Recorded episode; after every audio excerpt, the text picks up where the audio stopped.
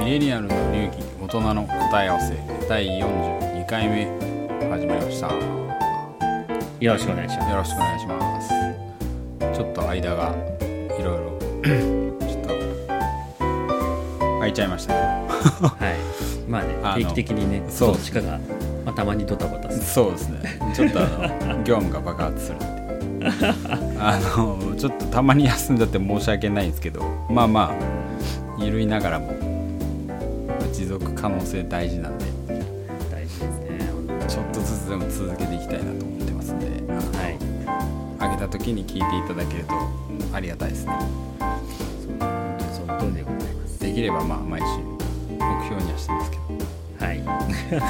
すいません空いてしまってでなんかまあ久しぶりに割とまあ空いたとえ最近はなんだ趣味みたいな結構お話とか、うんうんまあ、健康の話とかしてましたけどどうしましょう今日は？そうですね。なんか、もう少し、なんていうんですかね、結構、原点に近いかもしれないですけど、あまあここでね。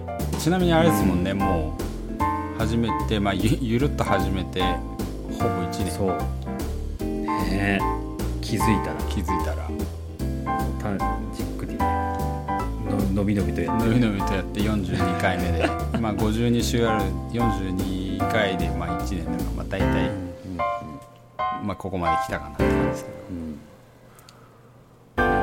まあちょっと原ちょっとまあここいらでまたちょっ原点っぽいと。こと原点的な、うん。うん、立ち返って。影響まあよくある話かもしれないですけど。影響を受けた本といいますか、ああまあそうですね。いまあうん、ねいいくつか1個だけじゃないかもしれないですけどとりあえず今回はそれぞれロッキーとアポロが そう影響を受けた本をちょっと語るみたいなのもいいかなみたいな。そうっすね。感じですかね。そう。まあだからねなんかこのシャレオツな人生をまあどう生きるかっていうかシャレオどうシャレオツに人生をしていくかっていうのが、うん。ね、我々の命題となる、まあ、それをね自分たちでも探るために適当な感じではありますけどまあそうですね。ですけど。話しながら。そう。こまあね結論からでもねいいんだと思うんですけどやっぱりうちらがねそう考えるにそう思うに至ったう、うん。何かしら影響してくれたものっていうのはやっぱまあそうです実際にあると思っていて、そう。でそんなところからもう、まあ、そういえば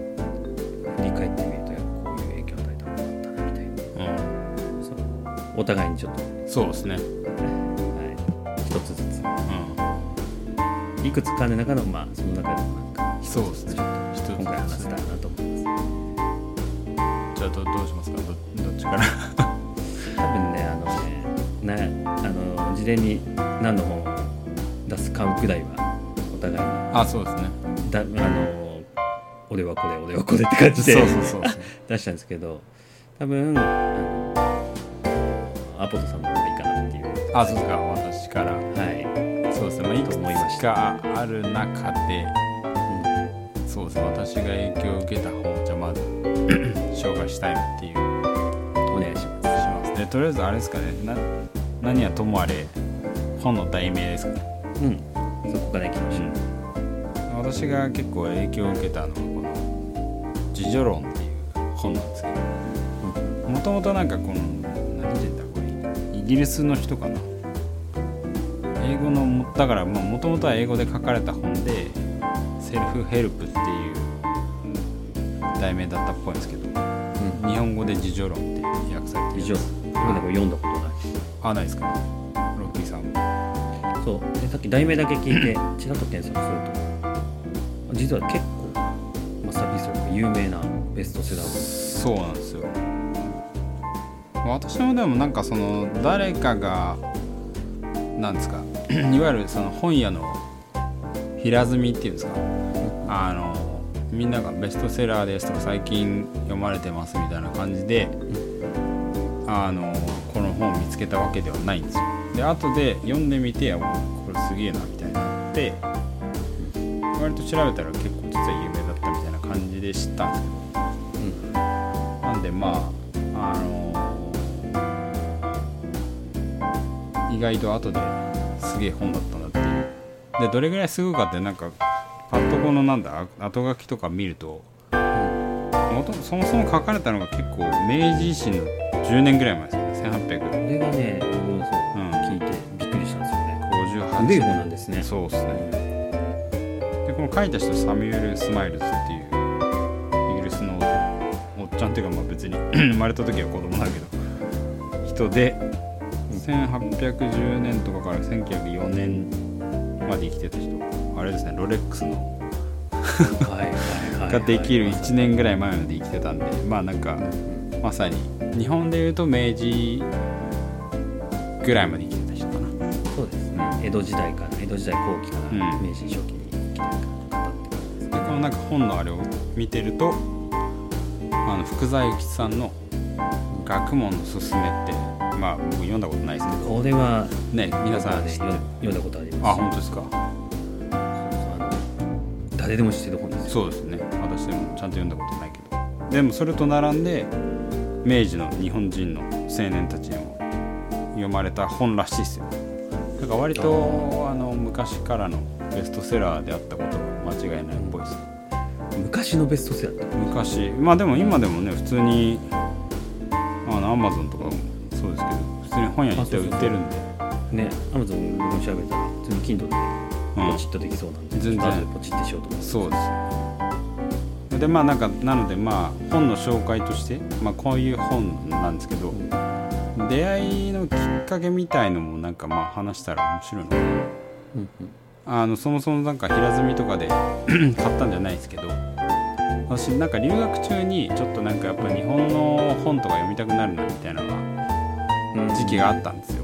で意外と海外ってその日本語の本とかも売ってる場所も少ないんでまあ今でこそ Kindle とかでネットで買えるじゃないですか、私がまあミレニアル世代っていうのもあるけどミレニアル。の最初の方なんで留学してた当時なんかはあんまそういうまあインターネットあったけどうん。本の Kindle みたいなサービスないんでなかなか手に入られない中学校の図書館になんかちょっとあったんですよ日本語の本が。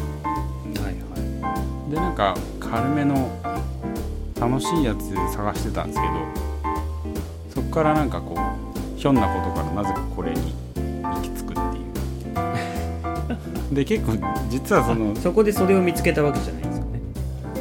ああそうですね。だからもともと なんだ軽い結構人生に悩んでたんですよ。まあ学生の時ねこれからどうしようかなみたいな、うん。でなんか軽い本を読みたいなみたいなショートショート。なんだ。短編小説みたいなのでこう、うんうん。気分転換しようと思って短編小説読んでたら短編小これも星新一って結構有名な 知ってる人は結構知ってると思うんですけどその方のまあなんか SF みたいなこうちょっと不思議な10ページぐらいの小説がいっぱいなんかオムニバス的なこうコンピレーションになってるやつがあったんで、まあ軽く図書館で借りて気分転換で読もうと思って読んでたら最後になんかその全部フィクションなんですけど最後にその人のお父さんの話が出てきてで星新一さんはまあ昭和の人なんですけどお父さんだから結構昭和初期の人のお父さんだから明治とか。ああなるほどね。そう。はい。で親父がこんなん読んでたみたいな。でこれにだいぶ影響を受けて親父はこういう人だったみたいな話があってうん親がこの本なんだろうってそこでちょっと気になっちゃって。うんでこのそこからまたうんこの「自助論」っていう本を探しに行ったんですよ図書館にそして会って。あやっぱベストセラーさすそう。でちなみにこの自分のその精神状態的なやつとやっぱ人生迷ってたしその、まあ、我々最初から聞いてる人たちはもしかしたら知ってるかもしれないですけど会計士の 試験とか受けたじゃないですか。だから受ける前にやっぱ自分の中では結構難しいこのクソ難しい試験を受けるか受けないかみたいな。でなんか勇気出なかったんですよね。うんこれ受けても なかなか受かんなかったらどうしようみたいな。そっちの不安がでかかったんで。そうっすよね。ありますよね。そう。でだからだからこそ転換したいみたいな感じのちょっと逃げショートショートみたいに逃げてたらうん。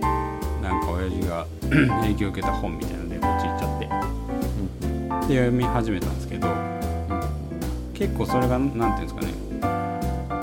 まあいわゆる今でいうあの自己啓発本みたいな感じなんですけど。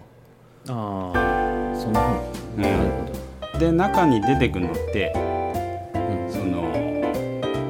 めっちゃ有名な人たちばっかなんですよ。なんか、まあ、知らない人もいるけどそのなんだフランスの哲学者はこうでしたとかローマ時代のとかギリシャ時代のとかであとはなんか私でも知ってるようなところで言うとアイザック・ニュートンはい。がどういうふうにあの研究をして、まあ、偉偉業を成し遂げたかみたいな。結構いろんな人の結構誰でも知ってる人が天才と呼ばれる人たちがどうやって偉業を成し遂げたかみたいなの結構詳しく書いてあって。へそれを結構えそれだけでも結構面白そう。ですそうですね。でなんかまあいろんな結構いい感じのなんだあのテンションモチベーションが上がるような書きぶりが結構あるんですけど。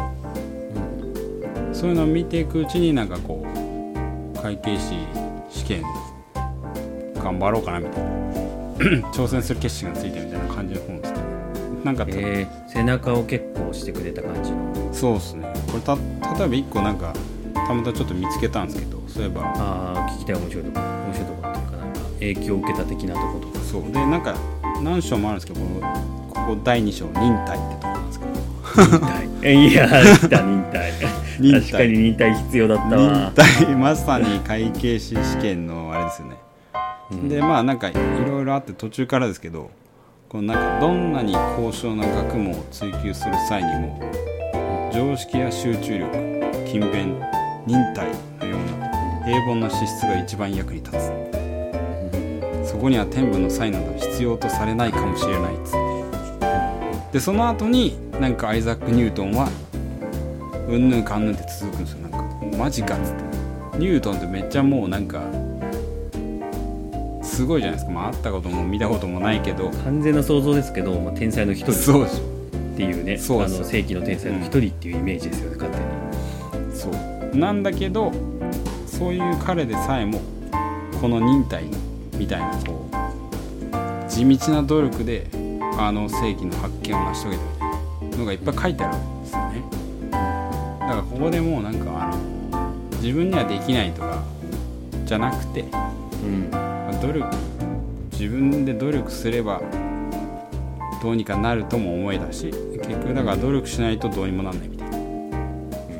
結構そういう感じの本でしたね。なんかだから結構割と弱ってたというかまあ20代とかだったんで。あるじゃないですかやっぱ人生迷うこと。ああね。ありますよね。誰でもね。でそんな時に結構ねあ背中を押してもらったというかね勇気づけてもらったですね。例えで出すのがそのめちゃくちゃ有名なニュートンとか。うんそうなんです。なんか多分結構そういうところも説得力っていうか分かりやすくてすってなんか入ってきそうな気もしますよね。そうなんですよでこれ今もパッと忍耐の章ですけどこの見出しだけ見たりすると、ん。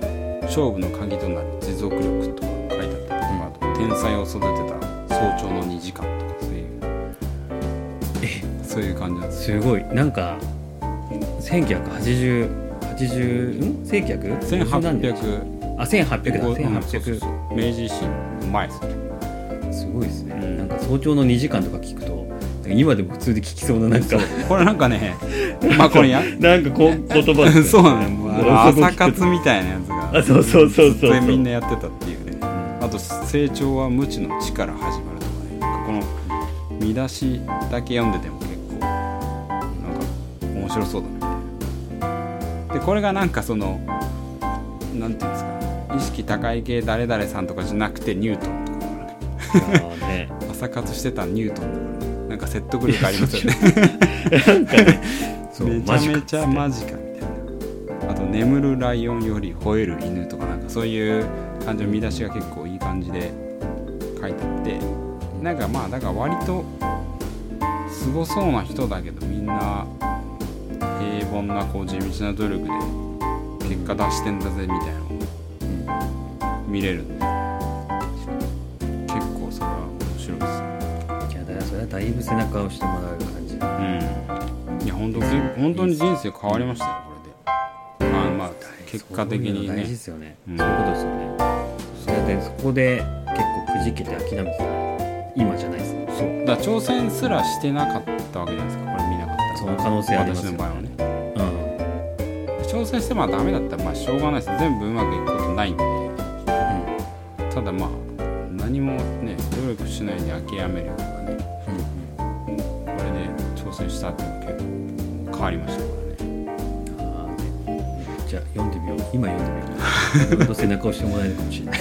そう結構あの全然あの130年前とは思えないそうでしょう。もう、ねうん。相当昔のものそうなんですよ。えでもやっぱその頃からやっぱみんなねなんかその頃の人たちのこと僕は我々知らないんでね。どういう悩みがあってどうだったかって分かんない。なんか単純に明治維新とかだけの歴史をね、うん。あのー文面からだけ見ると相当熱い時代だったんだなってもう勝手にそういう人たちがただいただけの時代だったのかなっていう気がしちゃってるんですけど。うん。みんな等しく悩んでね等しく頑張ってなんかそれぞれね歴史上の人たちもみんなそういうふうにねきちんと頑張った結果になんかね失敗だったっていうのが分かるだけでもそうなんですよね。結構勇気づけられる。そうだから意外とそんなにみんな恵まれた環境で例えば研究とかしてなかったよみたいなの書いてあるんですよ。なんか確かにねなんか今の今の時の啓発本とかみたいな読むよりもうん。逆にそういう過去の人たちがどうだったかっていうのをね読んでもなんかグッとくるかもしれないですよ、うんいやこれ結構きます。よあの全全然覚えてるところは少ないですけどでもさっき読んだところとかね結構やっぱ残ってるんで。読んだことない。おすちょっと後でやるおすすめですよなんかもうとりあえずモチベーションは私は上がったんでぜひっていうのがまあアポロのなんだ影響。影響を受けた。一冊ということで自助論。ですでしたありがとうございます、ええいやこれね普通に買う。筋トレで買う？ぜひぜじゃあちょっと続きまして。ひそうですね。なんかねすごいなんか普通にいい話だった。なんかオチみたいになっちゃうんですけど。いえいえ。まあいいかなって思った。らそれはそれでいいかなと思って、まあ、後回しにしたんですけど。僕の影響を受けたのはまあもちろんいろいろあるんですけど。まあまあそうその中でもなんかあえてなんか今なんだろうこうちょっと人生シャドウツ行きたいなとかうん。いうふうに思ったきっかけに影響を与えた本は何かなっていうふうにうん。まあいろいろあるんですけどそういうふうに考えに至ったものは何かなと思ってちょっと考えてたんですけど。そう。でじゃあ僕の一冊の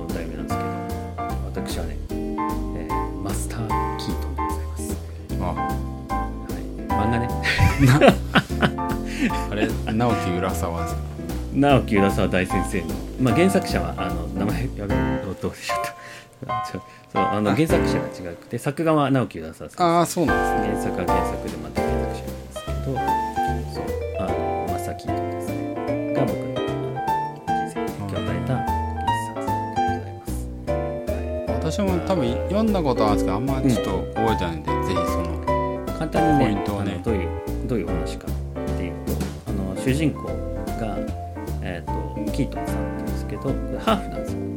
平賀太一キートンっていうイギリス人のお母様とうん。日本人のお父様のうんこと呼ばれたハーフで確かにただ国籍はイギリス選んでんじゃなかったかな。そう。っていう主人公がいてでこの人が仕事まあこの人がまあどういう話かもっとざっくり言うとこの人があの保険の調査員っていうまあをやってるんですよ仕事でまあなんていうんですか言い方変えるともうちょっとかっこいい言い方です探偵みたいなはいはしていてでまあ数話完結型っていう形で話が進んでいくんですけど、大体保険に調査行くとまあ言えば事故だに事件なりが起こって、はいはい。そこにあの損害を受けた人がいて保険金が支払われる。いうんうん。でそこにあのちゃんとそれが実態調査して問題なければ保険を支払う。みたいな感じで仕事をしてるわけですよね。まあ、だからあの物語としてはその事件とか事故を調べていくうちに何かしらの事件に巻き込まれたりとかああなるほあの解決していく上であの話が進んでったりと。かっていうのがベースにまあその話は何話か何話かでずっと繰り返し。てあ話の流れも基本そんな感じですね。いろんなところに保険の調査。事件解決。そう。であのイギリスで仕事してるんで結構仕事の先がヨーロッパ中なんですよね、まあ、そこが多分イギリスでやってるところです、はいそうそういろんなところ世界を回るんですけど。でじゃあなんでこの話がただ単に保険の制度の調査とか、うん。あの影響を受けたかっていうとキートン先生ってすごいんですよ。僕にとってはかなり魅力的で、うん。なんかあのかっこいいヒーローってわけじゃないんですよね。ちょっとあの問題も抱えてたりとかしてお子さんもいるんですけど奥さんと離婚してたりとか。こう人間味があるというかあそうそうそう人間味のある感じ、まあ、あの完璧なヒーローあっていうあ完全無欠ではない。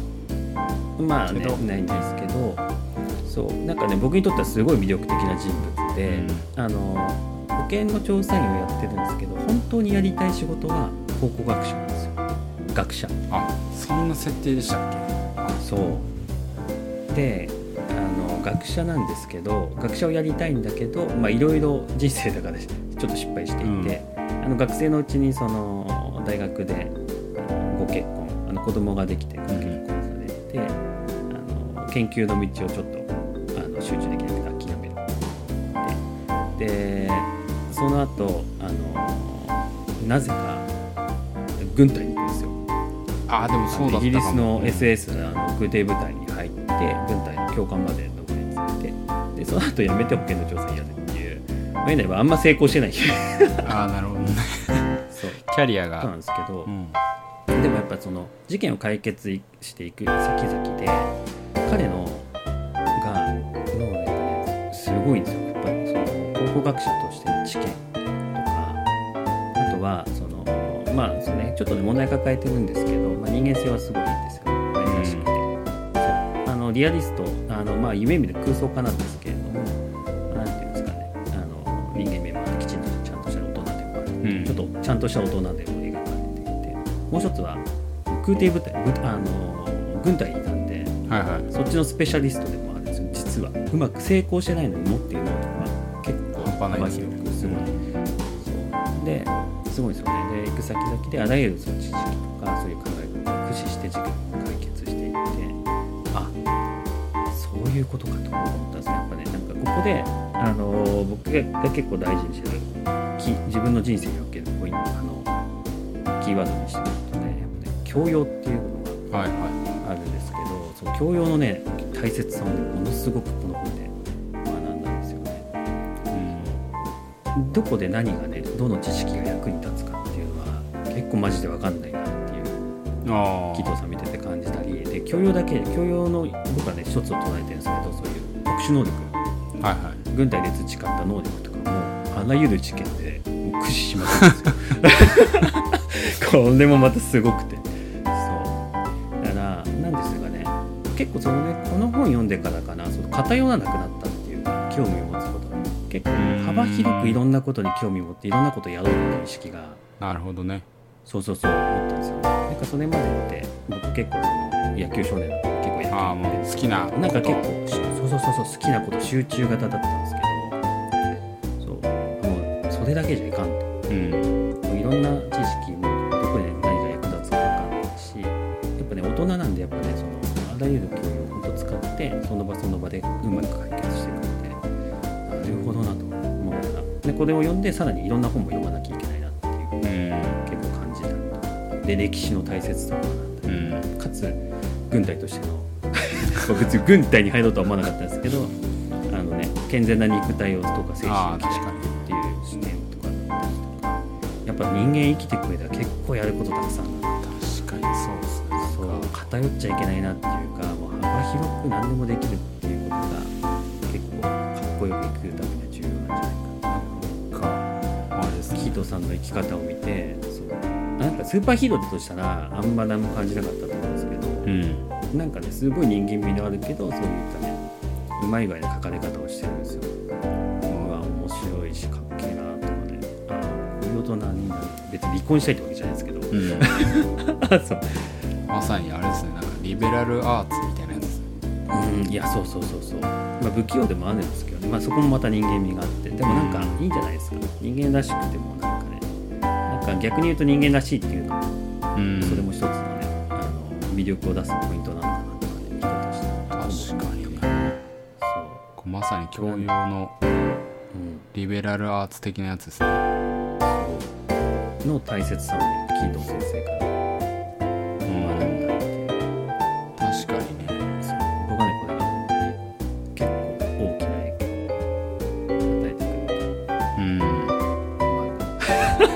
本 ですね。影響を受けた。でもまあでもあれですよね。やっぱかっこいい。完璧じゃないけどかっこいいロールモデルとして。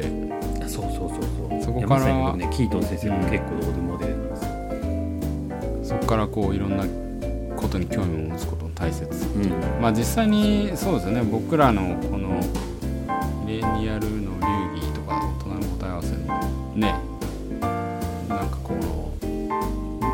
一番通ってるものってなんか人生を車両つに生きようみたいな感じじゃないですか、その小さい時は結構割といい大学行っていい学校行ってみたいな、あいい大学行っていい企業行って、